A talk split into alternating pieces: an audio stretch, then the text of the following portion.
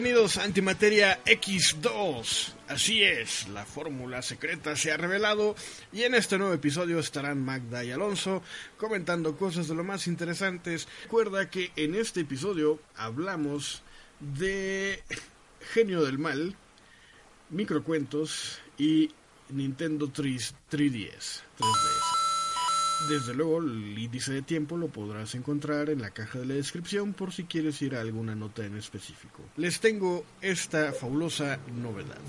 Una recomendación Netflix. Sí, sí, ya sé, no es tan novedoso.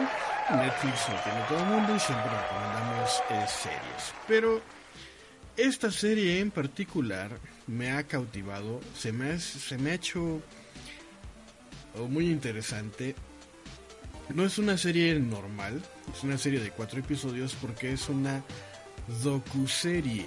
Así es. Si a ustedes les remuerde la conciencia porque secretamente en sus casas, en su sofá, debajo de una cobija, de una colcha, están viendo la serie de Luis Miguel, la bioserie, pues ahorita pueden remediar su culpabilidad y ver esta fabulosa docuserie, que es una docuserie.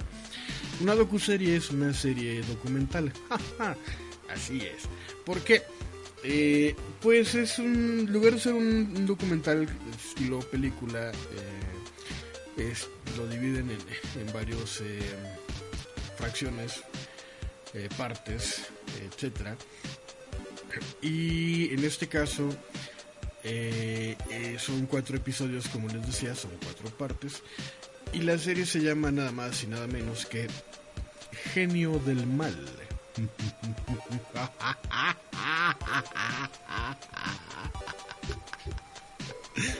Sí, genio del mal. Pues resulta que esta fabulosa serie eh, es de un reportero que entrevista a los participantes de una serie de eventos malévolos, no desafortunados, pero sí malévolos, eh, y tiene lugar en Estados Unidos. No sé si ustedes sean lo suficientemente jóvenes para recordar una noticia que estremeció a Estados Unidos. Eh, Disculpen ustedes, gracias. A ver si lo edita nuestro genio de la edición. Esta serie en Estados Unidos, por ahí del 2003, si mal no recuerdo. Salud. ya no te voy a decir salud. Tanto mal me ha hecho esto, rumor. Yo le puedo decir Pikachu. Nada más. Bueno, entonces... Eh, imagínense ustedes la siguiente escena. ¿no?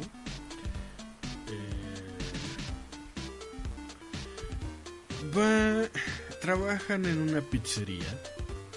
Son repartidores de pizza.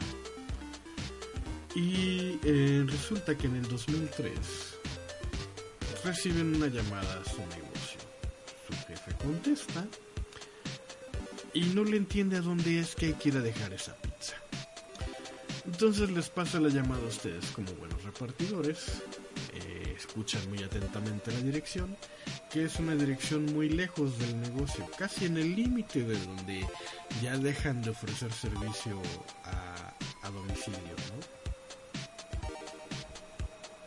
Cuando llegan a ese lugar alejado, descubren que es una torre de telecomunicaciones en donde no debería de haber nadie porque es automatizada. Y cuando llegan, ¡pam! les dan un caratazo estilo eh, judo, judo, bueno, judo hit eh, y los desmayan.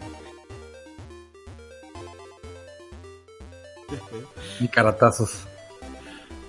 Eh, esto fue en, en, Erie, una ciudad de Estados Unidos, en Erie, Pensilvania, en el 2003. Y cuando despiertan, ¿qué creen que tienen adosado a su cuello? Alonso no puede decir adosado, un dato curioso. Eh, Lo voy a intentar. Amostado, demonios. tienen una bomba en el cuello. Tan, tan, tan. Sí, una bomba.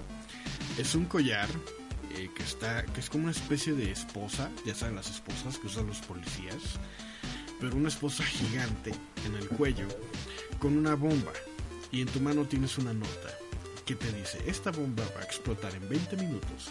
Sigue las instrucciones correctamente y sobrevivirás.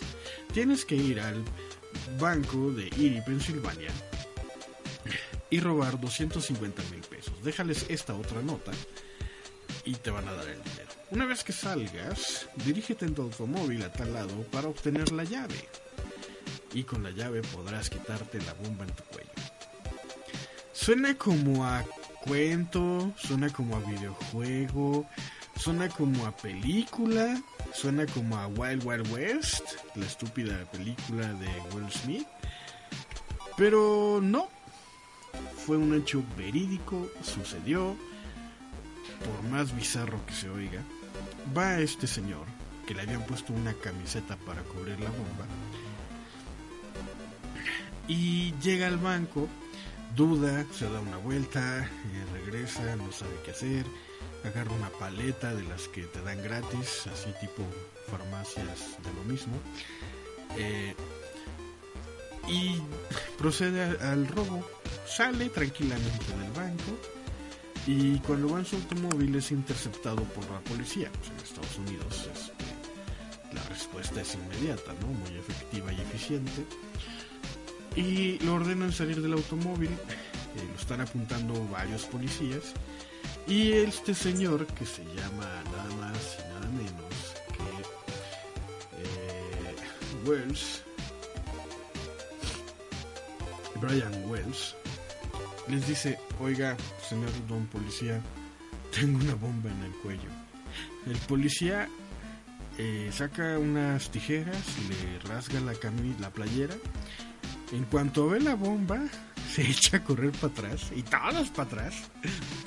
Y lo están rodeando y le están apuntando. Y el pobre señor este que está esposado ya y está hincado, les empieza a decir, oigan, ayúdenme por favor, tengo una bomba en el cuello, no sé cuánto tiempo me quede, este, auxilio. Y los policías se quedan así como que, tiene una bomba. Sí, pero no creo que sea de veras. No, no, no creo. O sí. No, no sé. y deciden cerrar la calle para proteger a todas las personas porque la calle estaba transitada de vehículos morbosos que bajaban la velocidad para ver esto. ¿Y qué creen que pasó? Pues... Si piensan que explotó la bomba, no, todavía no. ¿Quién sabe? ¿Explotará la bomba? Resulta que al cerrar la calle se crea el tráfico, se crea una burbuja de coches que impiden que el escuadrón antibombas llegue a tiempo. Entonces tarda en lo que empiezan a hacer los vehículos a un lado y el, vehículo del escuadrón antibombas empieza a avanzar. Este señor, pobrecito, Brian Wells, les dice, oiga, pues ayúdenme, échenme la mano, ¿no? Todos los policías alrededor de él, una distancia prudente, sin dejar de apuntarlo con sus pistolas, les dice, quédese donde está, no se mueva. casi casi le dice, no se asuste. Eh, y empieza, se empieza a oír un pip, pip, pip Brian Wells le dice, oiga, ya empezó a sonar esto, no creo que me quede mucho tiempo, por favor ayúdenme. A los policías esto les saca de onda terriblemente porque su actitud era muy calmada, muy cooperativa, muy... Eh, pues no parecía aterrorizado por el hecho de tener una bomba en el cuello, ¿no? Este y estaban allí que sí, no, y que les escuadrón, no, ya viene, ya merito llega. Ajá, sí, ok, bueno, pues pues yo digo que no, yo creo que estamos perdiendo el tiempo. Ya vete a quitar las esposas. No, ¿qué, tal si sí? Ve tú, ¿no? Y en eso, ¡bram! que explota la pinche bomba. Este. Y el pobre Brian Wells murió. ¡No! Cae Y se empieza como que ahí a convulsionar y a toser y a... Explota la bomba. No tenía la suficiente potencia como para matarlo de un impacto. eh, pero sí, este... eh, sí estaba pues muy, muy eh, herido terriblemente, ¿no? ¿Qué hace la policía? ¿Corren a ayudarlo? ¡No! Corre un policía, lo ve, checa y corre de regreso. Y dice, sí, sí, explotó. Entonces, eh, se quedan allí. Llega el escuadrón antibombas justo después de que explotó la bomba. Y dice, oh, rayos. De todos modos van y se visten y todo por si hay una segunda bomba o por si no explotó bien o cualquier cosa que haya dejado rastro. No encuentran nada. Aún así, el tipo este sigue agonizando, no recibe ayuda médica, los paramédicos no los dejan acercarse. ¿Y saben hasta qué horas levantan el cuerpo? Esto fue a mediodía antes de que cerrara el banco, eh, como a las 2 de la tarde. Pues hasta las 3 de la mañana dejaron ahí el cuerpo, porque no sabían qué estaba, la policía estaba estupefacta. Esto solo pasaba, bueno, ni en Hollywood han escrito algo así, ni en Hollywood. Eh, llega, eh, se empie- empiezan a pelear si es jurisdicción del FBI, si es de la AFT, si es de los bancos, si es de la policía local o si es de la policía estatal. Resulta que el FBI se va a hacer cargo con apoyo de la AFT y la policía local. Eh,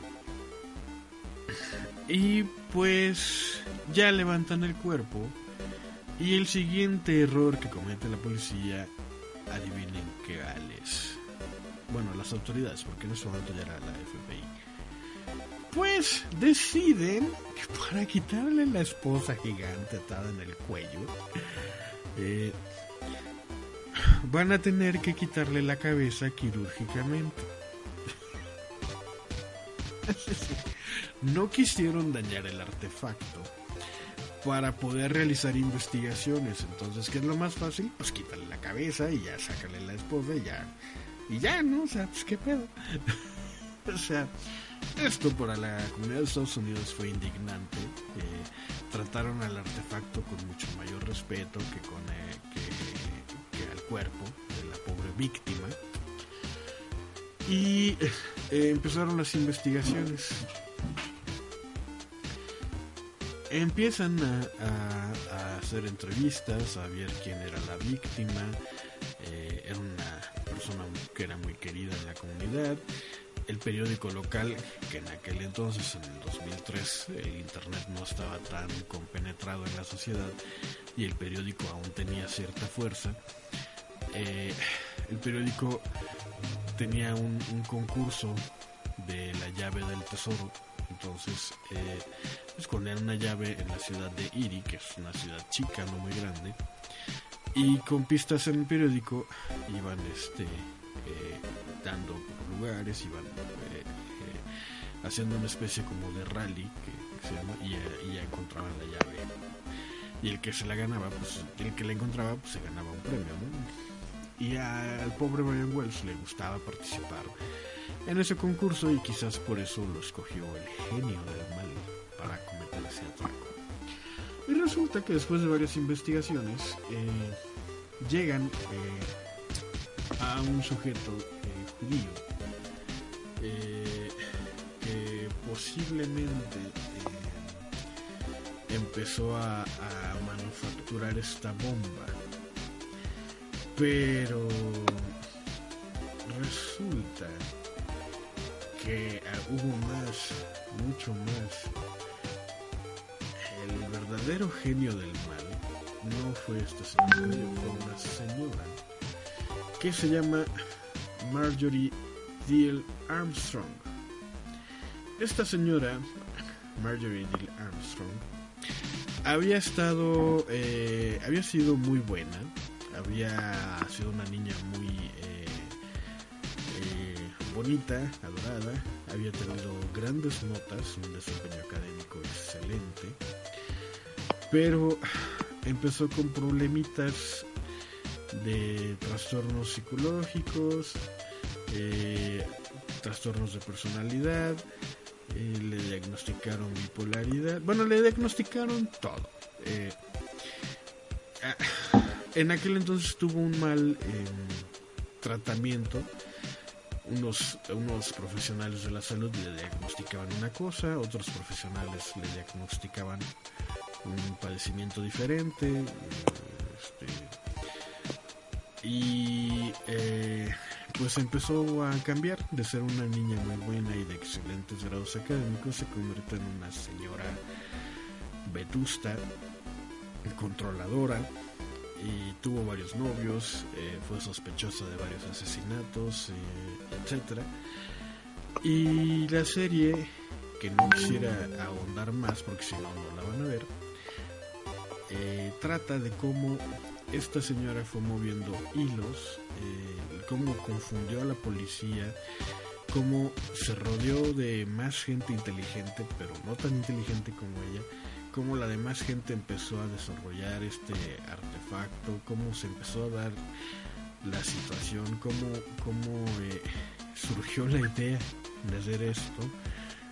Eh, quién fue el que decidió robar el banco, quién fue el que decidió utilizar a, esa víctima que al final no fue víctima, hubo ahí por un chanchullo, no, no, no.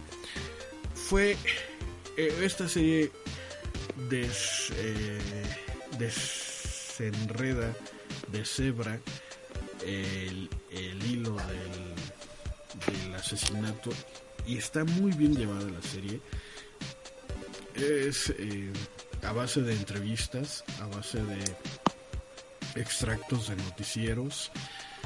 está excelente y te va llevando de la mano, eh, te va poniendo al borde del asiento eh, para ver quién fue, cómo lo hizo, cómo es que se le ocurrió.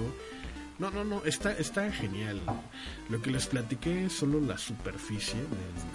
eso pasa en el primer episodio. Los siguientes episodios se desarrolla toda la, trama, cuántos involucrados hubo, eh, etcétera. ¿no? Está muy bien hecha esta docuserie, el genio, genio del mal se llama.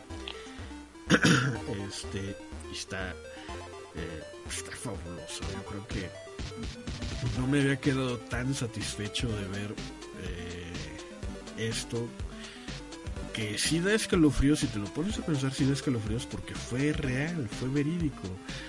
No es que estés leyendo una novela de Dan Brown, eh, como el Código de Vinci o algo así, no es que estés leyendo una novela negra, policíaca, no estás viendo una película hollywoodense, no, no, no. Es real, pasó. Es, es, es, esto pasa solo en Estados Unidos y es genial. A mí me gustó mucho, espero que a ustedes eh, eh, se convenzan de ir a verla. Está en Netflix, se llama así, Genio del Mal. Eh, y ojalá la revisen y ojalá nos manden un correo electrónico con sus comentarios antimateriapodcast.gmail.com Pero bueno, basta de tanta genialidad de mi parte y vamos con el super genial Alonso a su manera. ¿Cómo estás, mi querido Alonso?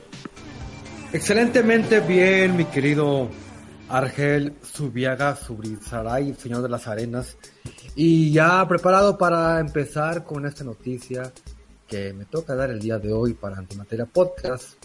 Y bueno, así como tú nos has recomendado una gran serie que muero de ganas por ir a aprender mi televisión y poner Netflix.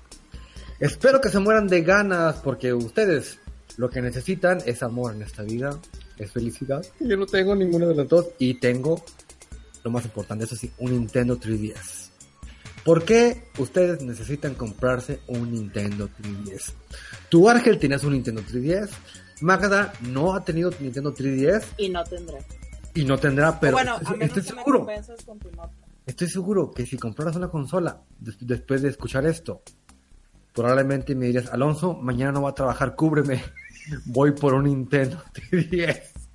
Y bueno, chavos, antes un poco de historia. Eh, el Nintendo 3DS básicamente es un Nintendo 10, pero con 3D. Y también básicamente es un Nintendo, es un New Nintendo 3DS de, de este reciente año. Lo cual hace que sea una consola que abarque eh, desde el 2004 prácticamente hasta el 2018. ¿Por qué? Porque es una consola que corre juegos de todas del Nintendo 10 y de el New no y de y juegos a futuros porque todavía van a salir juegos para el 2019 se dice que por Nintendo Switch y la actualidad es una consola que está obsoleta pero no todavía en 2019 y parte de este 2018 seguirán saliendo juegos para el Nintendo 3DS ahora ¿Qué hay de esta consola? Bueno, es una consola con dos pantallas, es portátil, que es una gran ventaja, y es una consola dedicada especialmente para videojuegos, contrario a muchos niños o personas que tú ves en la calle jugando con sus teléfonos móviles, ellos no tienen la experiencia que te da un Nintendo o cualquier consola portátil, ¿no? ¿Por qué? Por la palanca, por la cruz direccional, por los botones, ¿verdad? y porque la pantalla no se ve obstruida por tus dedos asquerosos y grasosos de que acabas de comer alguna comida en la calle, ¿no? Bueno, el Nintendo eh, 3DS te corre estos, las versiones de Nintendo 10 y eh, te corre también juegos de Game Boy antiguo, el Game Boy que salió en el 89 por ahí, ese pantallita verde con tonos verdes más oscuros y grises. Juegos de Game Boy Color, juegos de Game Boy Advance, juegos de Nintendo 10 y aparte todavía por medio de la consola virtual puedes correr juegos de Nintendo, de NES, de 8 bits, del que salió en 1985 y también juegos de Super Nintendo con el, Nintendo 3DS. Es una consola que aparte de todo lo que les menciono, tiene en su catálogo solamente de 3DS juegos dedicados para 3DS 1198 y, eh, juegos y solamente en, América, ¿eh? en América. Y se divide en 21 géneros donde hay de terror, de deportes, de acción, aventura, de esos, ¿cómo le dicen? Esos juegos de leer, los RPG que para mí son los mejores. Y bueno, lo respaldan esos 72 millones de unidades que se han vendido hasta ahora del Nintendo 3DS. O bien 154 millones del Nintendo 10, el que salió en el 2004. Y bien, eh, el Nintendo 3DS eh, destaca por el 3D, que, es, que para mi gusto personal es como que la culminación hasta ahorita del 3D por parte de Nintendo. Nintendo en los años 80 había experimentado, aunque no lo crean, con el 3D. Imagínate en, los 80s, con tu ropa acá ochentera, llegando de comerte una, una hamburguesa y una malteada después de en el autocinema, después de ver Volver al Futuro, casi todo cool, llegar a tu casa, prender tu NES y, y ponerte a jugar un juego de 8 bits en 3D. Sí, eso fue posible gracias a una pantallita, unas gafas, unos lentes de cristal líquido con los que Nintendo empezó a experimentar el 3D. En, los mediados de los 90 eh, hubo una consola llamada Virtual Boy que también, que bueno, que fue un fiasco también y que incluía la tecnología 3D. Pero bueno, eh, después de esto, en el Nintendo 10, Nintendo ya lo implementó de una manera portátil. Y llegamos a lo que nos importa, el New Nintendo 3DS, el XL, que es la última revisión de esta consola portátil y es la que yo personalmente recomiendo. ¿Por qué? Por el amplio, el amplio catálogo que tiene de juegos. Son un chingazo de juegos. Y si te vas a Japón y sabes japonés y te animas a comprar un juego, tienes otra librería bastante extensa. Sin dejar de mencionar las cualidades que tiene de juego en línea gratis, porque las mejores cosas de la vida son gratis. Y también este que es de esas consolas que puedes meterle memoria interna, una tarjeta SD, para que tú allí mismo puedas guardar eh, los juegos que tú decidas descargar. Entonces esto aunado a, todo... ¿Me estás diciendo que ya no necesito comprar cartuchos? Argel, ya no necesitas comprar cartuchos. Solamente una memoria SD. Que viene de regalo, ¿sabías? Pero si Nintendo era por lo que se caracterizó toda la vida, por sus estúpidos cartuchos. Estúpidos y sensuales cartuchos, sí. Pero ahora, con esta tarjeta, esta tarjeta eh, en- de SD, SD iba a decir, pues ahí puedes guardar tus juegos. Y si migras de una consola a otra, la migración pues es un poco fácil con ayuda de una pequeña cajita mágica llamada computadora u ordenador. Entre, entre otras eh, cualidades del Nintendo de esta, de esta portátil era este que también hubo juegos que estaban dedicados a áreas muy raras. Había incluso un receptor de televisión, un rumble pack, juegos para hacer ejercicio, juegos para cocinar. ¿Nunca jugaste Cooking Mama, Magda o Argel? No, ¿verdad? Era un juego en el que te daban recetas y tú le hablabas al Nintendo 10 este, por medio de un micrófono que tenía inte- integrado, no comprabas, y pues te escuchaba y ahí te iban guiando para que tú fueras eh, pues cocinando eh, lo que tenías allí en tu estufa, ¿no? Busquen videos de Japón y japoneses cocinando con ayuda del Nintendo 3DS. Ahora, este, si me dices tú, eh, este tipo de juegos, Alonso, son como los de la App Store o de la Google Store, Google Play, perdón, donde los descargas y te diviertes dos minutos. No, la mayoría de juegos del Nintendo 10 tienen en Metacritic, una página que se dedica a criticar juegos, eh, un promedio de calificaciones de arriba de 80. Por lo cual yo creo que el catálogo es un poco amplio y tienes mucho de dónde elegir para que un juego de tu tema o, de tu género favorito eh, tenga altas probabilidades de que sea este un juego de tu agrado, ¿no? Porque ya ha sido valorado por páginas comillas serias, ¿verdad? Y ese tipo de cosas. Y aparte, por si fuera poco, hay juegos eh, remake que se hicieron del Nintendo 64, esa consola que a mí, personal, a mí, a mí no me gustó y que odié porque destruyó mis sueños. Pero fuera de ahí, estuvo el Zelda The Ocarina of Time, el Zelda este, Majora's Mask. Hicieron un remake para Nintendo 3DS y les quedó hermoso el, desgraciado, los desgraciados juegos. Porque ya no se ven tan acartonados ni pixelados, ni planos, guiño guiño, eh, como lo parecían en la pantalla grande de Nintendo 64. Ahora que si pasamos a un top de, de, de juegos para Nintendo 3DS, definitivamente el top se ampliaría a más de 100, a más de 100. Y he buscado yo entre, entre tops y hay top 30, top 20, top 5, top 10. ¿Por qué? Porque la gente no se decide por cuáles juegos pueden ser los favoritos. Ahora, Nintendo tiene una ventaja. Tiene eh, franquicias propias que siempre explota y que las explota con mucho cuidado y ofrecen resultados fantásticos como su típico Super Mario que tiene este sus juegos en 2D o en 3D por ejemplo el New Super Mario Bros. 2 está excelente y si te aburres de ese o te lo terminas está el Super Mario 3D Land que también está muy padre. Imagínate jugar en el metro en el camión en, en un en una fila en el banco un juego de Mario en 3D en tu portátil. Neta neta que no tiene precio eso. Igual Mario Kart 7 eh, Mario Kart este 10 también. Hay los RPG mm, hay infinidad de juegos RPGs yo ahora sugiero Dragon Quest 7 ahora sugiero Bravely Default y los de Final Fantasy e incluso algunos remake de juegos RPG. Yo nunca me metí a la otra onda de juegos como Monster Hunter eh, 3, 4, Generations, pero yo sé que Japón son prácticamente una religión, incluido los de Fire Emblem, eh, este nuevo que salió de Metroid, el regreso de Samus, unos que a mí no me gustan mucho que son los de eh, Animal Crossing, pero sé que también tienen su legión de fans. Castlevania, que se ve, o sea, bien pasado, pasado de lanza. Y para mí uno de los mejores es el de, de Legend of Zelda, A Link Between Worlds, que está genial.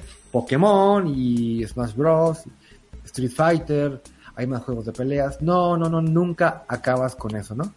Y aunque no seas un fan de Nintendo, como yo abiertamente lo digo que soy, yo soy Argel, ¿sabías que yo soy? Eh, sí. yo soy fan de Nintendo. Este, si yo no fuera fan de Nintendo, hay todavía más juegos este, de un modo hardcore eh, para que tú puedas este, decidirte, ¿no? Hay juegos de, este, esta, llegó a ver un Call of Duty, llegó a ver juegos de esos FIFAs, aburridos FIFAs, aburridos PES, aburridos este, Resident Evil y más y más juegos para que tú puedas. Ahora, que si eres una persona que dice, no, hombre, Alonso, es que sabes qué, chavo, me acabas de decir como dos mil juegos y pues yo no tengo manera. Pues bueno, chavo, ¿qué crees? Si no tienes manera, hay manera. Pero mucho cuidado. Yo no la recomiendo, pero existe una manera, ¿no? Yo todos los juegos que tengo son comprados este, en tiendas físicas o han sido regalados y con varios de ellos he vivido, uff, cantidad bárbara de situaciones. De hecho, así como uno, eh, su vida la recuerda por canciones, que escuches una canción y te recuerda algún momento de tu vida. Yo veo un juego de estos o veo un gameplay de lo que jugué y rápidamente me recuerda a momentos agradables, duros, feos de mi vida, donde yo eh, estuve con mi Nintendo 10. 10, 10 Lite, que todavía tengo, 10 y quién sabe que venga para el futuro. Aparte, un buen punto es que ya ha bajado la consola mucho de precio. Y si no te convence comprar la nueva, hay personas que la están vendiendo semi nueva por un precio bastante, bastante competente. Nada más que yo te sugiero que revises que la consola no esté baneada porque hay unos traviesos por ahí que a comprarla intentaron hacerle algún tipo de modificación que yo no puedo entender por qué lo hacen. Y pues la consola, pues, este, como es debido, fue baneada. Y bueno, Argel, este, no sé si se me escape algún dato más, pero me muero de ganas de terminar este podcast, no sin antes ir la nota de Magda, y correr por mi eh, Nintendo 3DS. De hecho, espérame, hay, hay juegos, ah, por favor, hay juegos que todavía no sé cuántas vidas necesito más para jugar. hay un Grand Theft Auto, hay un este, RPG de Mario. Yo soy muy fan de Super Mario RPG. Y hay como dos, tres RPGs eh, de estos. Hay juegos de anime, hay juegos de esos de citas, hay juegos de, ritmo. No, no, no, no acabo y, este, aparte que la batería le, dura mucho.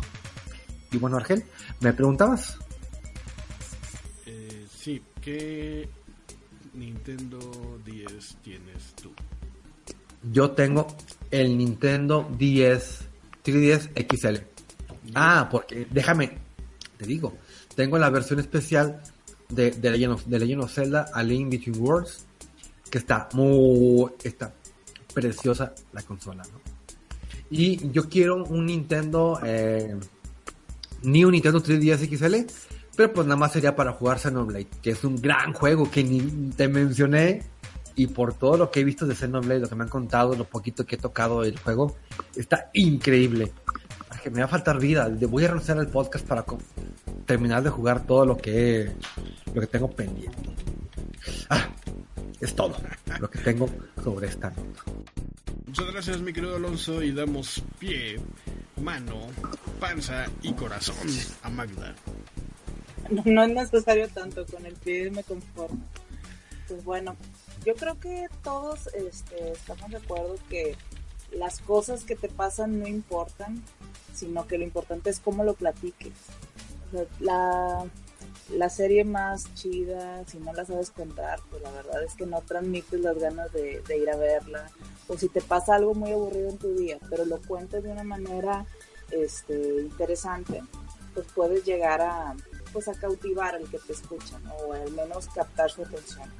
Y en este tiempo moderno, si es que lo pudiéramos llamar así, la tendencia para todo es la síntesis, ¿no? De, ejemplo tenemos a Antimateria 10, que se renueva sintetizando sus notas y también lo mismo va a pasar con la manera en que platicamos o nos contamos historias. La forma mínima de, de transmitir una idea pues es un meme, pero yo el día de hoy les quiero hablar de los microrelatos un microcuento o un microrelato, pues yo creo que todos recordamos el, el que nos compartió Argel alguna vez, el del dinosaurio, pero no, no, no andamos en, en, qué este en qué radica un microcuento o qué, qué, tiene que tener para ser llamado como tal. Pues bueno, un microrelato es un texto muy breve en prosa que por lo general es una ficción, pero no es nada más decir, es el resumen de un cuento o es eh, pues nada más una, una fracción o un pequeño, una pequeña parte de, de una historia, sino que es una descripción de un evento de una forma tan sintética y tan interesante, pero que te invita a pensar, que te invita a sentir cosas, que tiene eh, este efecto de satisfacción que te da, por ejemplo, leer una saga o una trilogía donde pues tú entiendes, ves el inicio, el principio, el, el problema y cómo se resuelve o si tiene continuación que te deje queriendo más o incluso imaginándote qué estuvo pasando antes de la historia que acabas de leer. Pues bueno, el microcuento logra transportarte a todo eso, pero con bien poquitas palabras. Y eh, pues no se trata de, de una adivinanza o una fábula, ni un poema, una nota, es todo un, un escrito pero este, para poder escribir microcuentos debemos considerar algunas cosas. Lo primero pues es la brevedad, que tenga un punto de tensión donde la historia te, te haga un, giro inesperado o un cambio que no veías venir. También para poder lograr como pues que con muy poquitas palabras digas algo, hay un pequeño truquillo que usan los escritores que es la intertextualidad. Eso significa que pueden hacer referencia a un texto largo o una historia ya conocida como para dar un poquito de sentido a lo que ellos intentan decir. También se utiliza una eh, técnica que es la elipsis, que significa que recortas o quitas cosas que estén de más, pero que hagan referencia a lo que tú intentas decir. Es como, por ejemplo, si yo digo, a Alonso le encanta Nintendo y a mí no. O sea, yo no tengo que decir a mí no me encanta Nintendo para que los demás ya entiendan que a mí no. O sea, es decir, la elipsis logra eso. Es como un brinco de una parte del cuento a otra sin tener que explicarlo. Y si alguien este, lee tu frase, aunque tú no digas eso, entiende que, que tú estabas tratando de decir pues la parte que no mencionas, pues se da por hecho. Y es como un truco para comerte palabras o frases y hacer corto tu relato. Yo creo que a todos, tengamos o no tengamos el gusto por, por la literatura o por la escritura, pues nos puede servir el intentar hacer ejercicios de microcuentos, escribirlos que no cuesta mucho y al contrario nos puede traer beneficios para eh, la atención, la concentración, la creatividad, puede ser este, para servir para relajarnos, para adquirir vocabulario, encontrar sinónimos y maneras de, contar las cosas. Y eh, me gustaría, Argel, si me permites, contarles algunos microcuentos como para que tengan ejemplos de, de lo que me refiero. Claro, claro que sí. Bueno, eh, pues Vamos a empezar. Bueno, si encuentro la nota. Ah, aquí está. Va. Finalmente recurrí al valor para declarar mi amor con el corazón en la mano. Ella solo gritó al ver tanta sangre. Se fijan, pues el plan ese fue el cuento. o sea, aquí el personaje te dice lo que está haciendo, hay un giro y pues no te imaginabas que se tratara de, un cuento así. Eh, otro cuento dice, cuando se abrieron las puertas del infierno, descubrimos que la mayoría de los demonios ya estaban afuera. Pues bueno, también aquí, o sea, lo que intenta decirte el cuento es que pasan más cosas que invitan a que el, el que lo escucha se lo imagine o trate de, de pensar en las posibilidades. Y este que está un poquito más moderno dice, el flautista de Hamelin abrió una cuenta de Twitter. Todos los niños en que lo escucha seguirse imaginando cosas o intentar encontrar los significados que puedan estar en, sus frases. Si ustedes quieren ver más ejemplos, hay una cuenta en Twitter precisamente que se llama microcuentos, arroba microcuentos, donde la gente sube en una o dos frases una historia eh, que tiene inicio y final.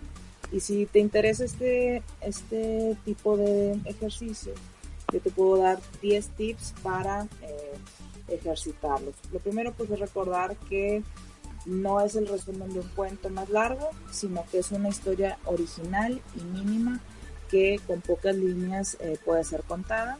Tampoco es una anécdota, es decir, no es una ocurrencia o algo que nada más platicas, sino que necesita un planteamiento que resuelva un conflicto en pocas líneas. También el periodo de tiempo del que habla el microcuento suele ser muy cortito, puede ser nada más un momento, no necesita que transcurra mucho tiempo entre el inicio y el final y tampoco es necesario que haya demasiados personajes, por lo general en un microcuento tres ya son, ya son multitud y por lo general también este, sucede en un solo escenario. Casi ningún microcuento se va a más escenarios. También pues hay que evitar alargarnos en la presentación de los personajes. Por lo general hay que escoger un muy buen detalle y eh, cómo va a ser descrito. Si tú eliges bien, con pocas palabras puedes decir todo. También puedes recordar que eh, por la reducida extensión y por el suceso que narran, pues los microcuentos pueden decir algo muy pequeño con un significado grande. Y no por eso son superficiales o son este, qué decir, algo desechable o que no se debería considerar parte importante de, la narrativa. Y pues no hay que conformarse, hay que buscar siempre tópicos que sean únicos. Yo creo que para contar lo que ya se ha dicho mil veces, pues ya existen los, los escritos que puedes ir tú a leer, pero si te interesa contar con palabras y con pocas palabras, eh, alguna historia, pues es importante practicar, perderle miedo a exponerse, a que los otros lean lo que tú intentas escribir. Yo creo que entre más temprano los demás lean lo que tú escribes, más puedes corregir estilo, técnica, adquirir este, pues la retroalimentación de gente que a lo mejor si escribe más, pues te va a ayudar mucho. Y algunas formas de, irse soltando la mano, por así decirlo, es a través de juegos. Por ejemplo, si yo les intento decir a ustedes, bueno, escríbanme una historia en seis palabras donde me describas, por ejemplo, tu día. O donde, o donde me hables de el, peor sueño que has tenido. O cómo ves tu futuro en seis palabras. Todo un ejercicio de cómo es describir, no en cinco y no en siete, sino en seis palabras, las cosas que tú quieres transmitir. O por ejemplo, poner una frase y tratar de darle eh, pues un contexto o, un sentido histórico y narrativo, también poniéndote un límite, decir, lo tengo que hacer en 100 palabras, en 50 caracteres, en 250 palabras. Hay algunos autores que recomiendan, por ejemplo, que en una caja metas, eh, pues, no sé, letras, palabras, eh, no, letras no, perdón, palabras que tú escribas y luego después escoges dos al azar y que intentes después tratar de unirlas a través de una descripción. Salud. Otra forma es que trates de imaginarte una situación absurda por ejemplo, no sé, eh, aquí te sugieren algo extravagante como, una monja que tiene una doble vida y que a la vez es prostituta. O una persona que presenció un, hecho este, insólito o sobrenatural y ahora no sabe qué hacer. Y eso eh, pues se puede prestar para inspirarte y comenzar en esto. Yo creo que si todos pudiéramos eh, tener este, este tipo de ejercicios en, nuestro día a día, no solamente nos hace más eh, ávidos o más abiertos para pues descubrir más temas o buscar formas interesantes de compartir lo que nos sucede, sino que también pues crea una, un sentido como de, generatividad, es decir, de que tú puedes hacer algo que puede ser compartido con los demás y, los microcuentos pues es una propuesta pues bastante eh, bien aceptada por la facilidad de, transmisión, porque es fácil de leer y porque la mayoría de, las personas pues, nos pueden sobrar 5 o 10 minutos para una lectura de ese. Y pues bueno, eso sería todo por hoy. Muchas gracias mi querida Magda con estos cuentos que igual puede ser un buen ejercicio para inventar mejores pretextos. y bueno, pues vamos a escuchar a continuación nuestra querida y preferida cápsula de Zuldin llamada el Zuldin Minuto, aunque yo prefiero decirle el Zuldinuto y eh, veamos qué nos tiene que decir este México canadiense desde tan lejos. Y ahora el Sundin Minuto. Ya que 2018 será un año muy importante en materia electoral en toda la región latinoamericana y nos encontraremos inmersos en una marejada de discursos y promesas electorales, creo que conviene hablar sobre Timothy Snyder y su libro Sobre la tiranía, el cual por cierto se convirtió en un auténtico éxito al ser publicado el año pasado en Estados Unidos.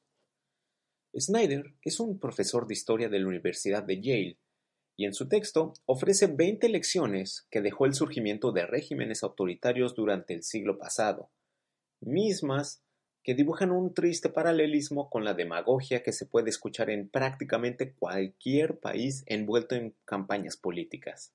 Para nombrar algunas de esas lecciones, tenemos el ser cuidadosos con el lenguaje que utilizamos, no normalizar comportamientos inaceptables, evitar repetir las frases o palabras que todo el mundo utiliza en pos de una diversificación de nuestras ideas, así como el investigar y tomar responsabilidad de todo lo que compartimos en las redes sociales. Este es un texto que nos incentiva a leer, observar, cuestionar y educarnos para fortalecer nuestra opinión en temas que, seamos realistas, son responsabilidad de todos. Este es un libro que recomiendo muy muy ampliamente, de verdad que no tiene desperdicio y no solamente es muy bueno, sino que también se lee muy rápido porque es corto. Sobre la tiranía de Timothy Snyder. Lo pueden encontrar en español, publicado por editorial Galaxia Gutenberg. Se despide su amigo Zuldin y nos vemos en la próxima.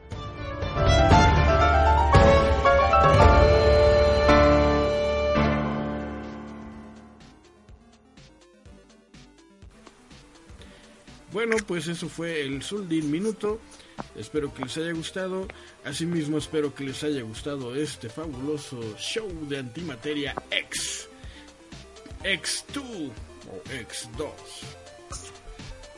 Y bueno, les, por último, les recuerdo que este fabuloso podcast está con la licencia Creative Commons, así es que, por favor, mi querido Alonso, tu despedida. Gracias por escucharnos y nos veremos pronto en este nuevo episodio de Antimateria X, el único ex que quiere seguir escuchando y viendo. Magda. Hasta luego, nos volvemos a escuchar en menos de lo que dura un microcuento o un subdiminuto. Y su servidor Ariel Subiega, quien se les dice